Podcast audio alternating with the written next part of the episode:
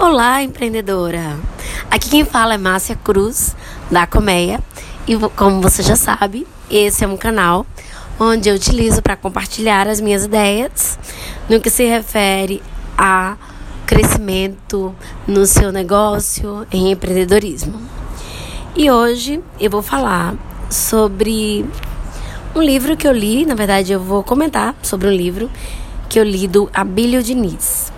O livro se chama Caminhos e Escolhas e é um livro muito interessante porque, mais que uma biografia, ele fala sobre os caminhos e as escolhas que ele fez que fizeram com que ele pudesse ter uma vida mais feliz, mais equilibrada.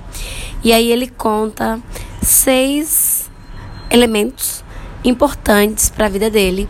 E nesse episódio eu vou falar sobre esse, esses elementos.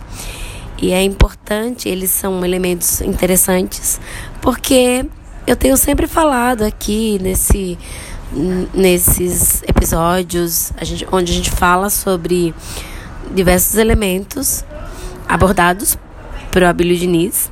E não só aqui no, no, nesse podcast, mas também nos canais, no, no YouTube, no Instagram e na própria colmeia, onde a gente se encontra, onde a gente, cada 15 dias, a gente se encontra para abordar temas que são relevantes para o teu negócio. Então, os seis elementos que o Abílio Diniz fala que ajudou ele a trilhar um bom caminho e fazer boas escolhas em busca de um equilíbrio e de uma vida mais feliz são. Primeiro deles é a atividade física. Como todos devem saber, Abílio é um cara que é um atleta, ele faz atividade física diariamente, ele faz diversos esportes e eu também sabia disso. Só que antes de ler o livro, eu achava que era uma vez ao dia. Eu fiquei impressionada que não é uma vez. Acredite, ele faz três vezes ao dia. Imagine, fazer atividade física três vezes ao dia. E ele diz que ele faz porque ele fala assim que aquela atividade física que lhe ajuda a, a movimentar o, o, motor né, do corpo, que é você, a funcionalidade do corpo, que libera a endorfina, a motivação. Existe a atividade física para os músculos, que é a própria musculação, e a atividade física que ele faz para a cabeça, que é que são os esportes de competição. Então, um esporte como polo, como squash, tênis, é, esportes desse tipo, né? Esporte de competição. E aí eu fiquei impressionada. Hoje ele tem 82 anos, mas ele faz atividade física diariamente. E aí a gente pode pensar, mas para que isso? Que exagero. Eu faço atividade física diariamente e eu já acho assim, o máximo de ter colocado isso na minha vida, esse hábito. E aí ele conta, não, é uma coisa dele. Ele faz porque ele se sente mais ele à noite, por exemplo, quando ele faz atividade é que é o esporte de é o esporte de competição, onde ele está jogando com alguém, ele disse que é o momento que ele está leve, é o momento que ele está ali se divertindo. Já a musculação que ele faz ao meio-dia é onde ele fortalece os músculos. E pela manhã, que ele faz, ele pedala ou corre ou nada, é um esporte que ele precisa para motivar o motor do corpo. E ele fala assim, que eu acho interessante, ele diz assim, a gente come três vezes ao dia. Não é? A gente come é, todas as refeições, é três vezes ao dia. E pra gente é natural. E sentar ali, fazer a refeição, parar para fazer isso. E por que não fazer isso com o corpo? Movimentar o corpo. E faz sentido, né? Claro que para você tornar isso um hábito é é bem doloroso, é bem desafiador, mas faz sentido.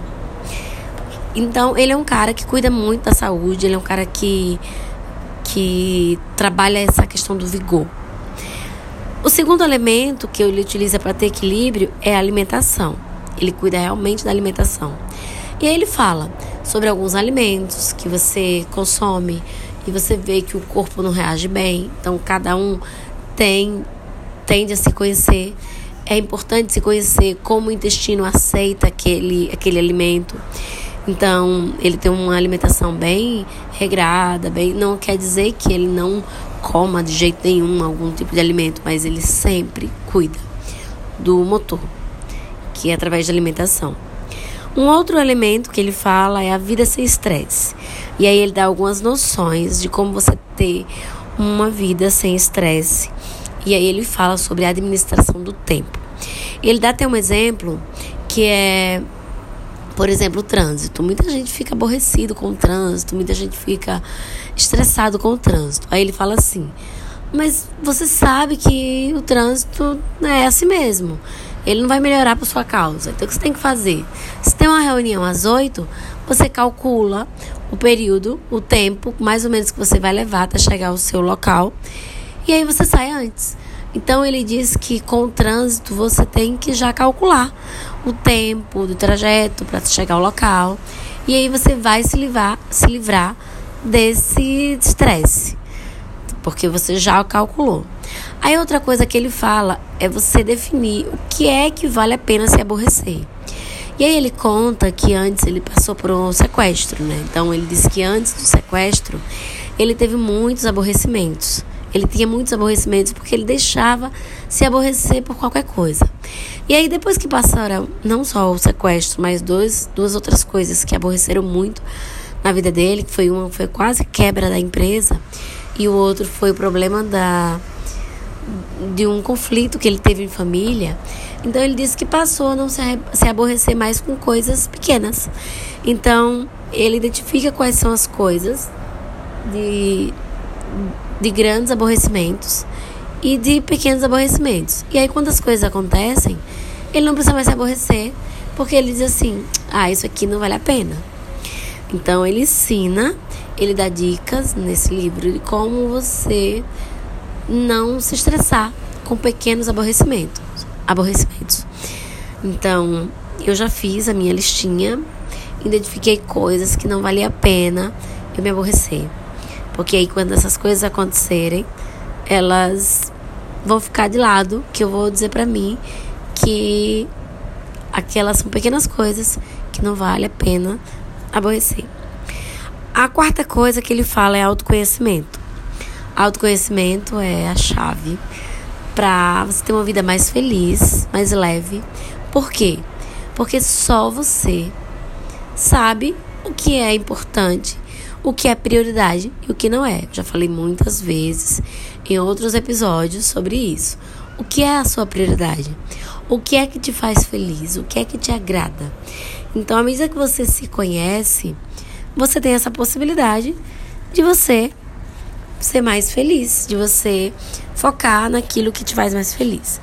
E aí eu achei interessante um, uma sugestão que ele dá. Ele diz o seguinte: você deve fazer uma listinha com é, e você anotar no canto esquerdo de uma página como você é e como você gostaria de ser. Na lista esquerda, como você é, e na lista direita, como você gostaria de ser.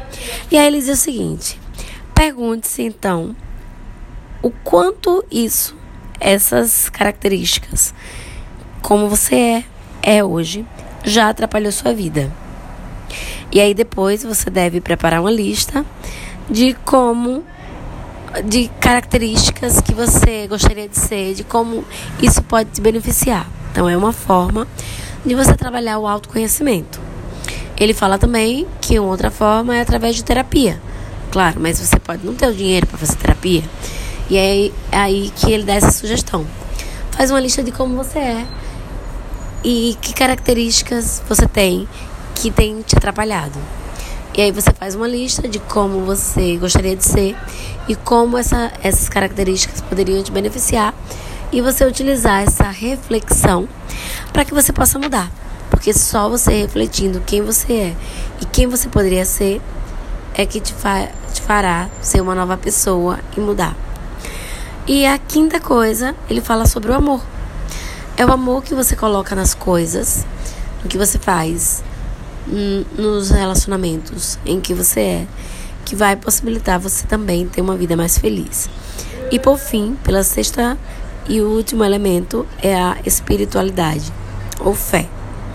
A espiritualidade faz você se colocar numa conexão mais forte com Deus, que faz você se tornar uma pessoa melhor, uma pessoa mais próxima de Deus, mais próxima de dessa dessa infinitude que é. Então, são esses seis elementos que ele trabalha e que ele indica, que é atividade física, alimentação, uma vida sem estresse, gerenciando seu tempo, autoconhecimento, amor e fé.